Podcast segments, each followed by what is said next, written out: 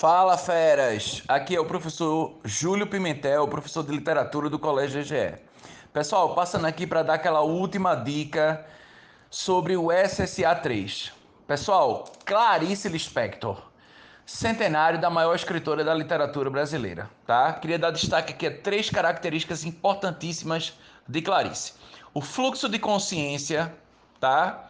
A questão da introspecção psicológica e o que a gente chama de momento de revelação, que era a famosa epifania dos, das personagens de Clarice Lispector, tá?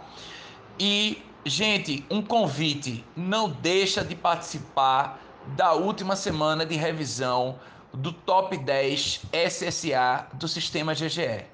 Grande abraço e boa prova!